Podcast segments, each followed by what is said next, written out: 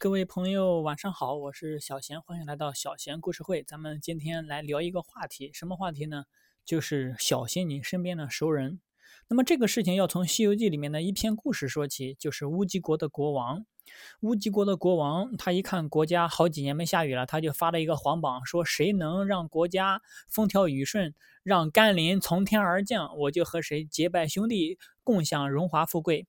好了，过一段时间来了一个终南山的道士，把这个皇榜接了，施法成云布雨，让这个乌鸡国解除了干旱这个痛苦。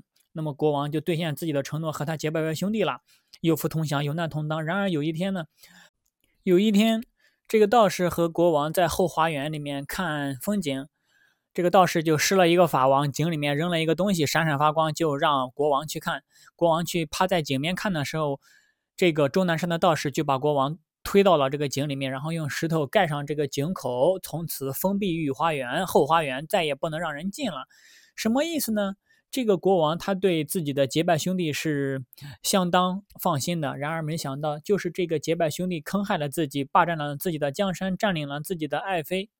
什么意思呢？也就是说，我们周围有很多熟人，我们是不对他设防的。就像去年二零二零年的。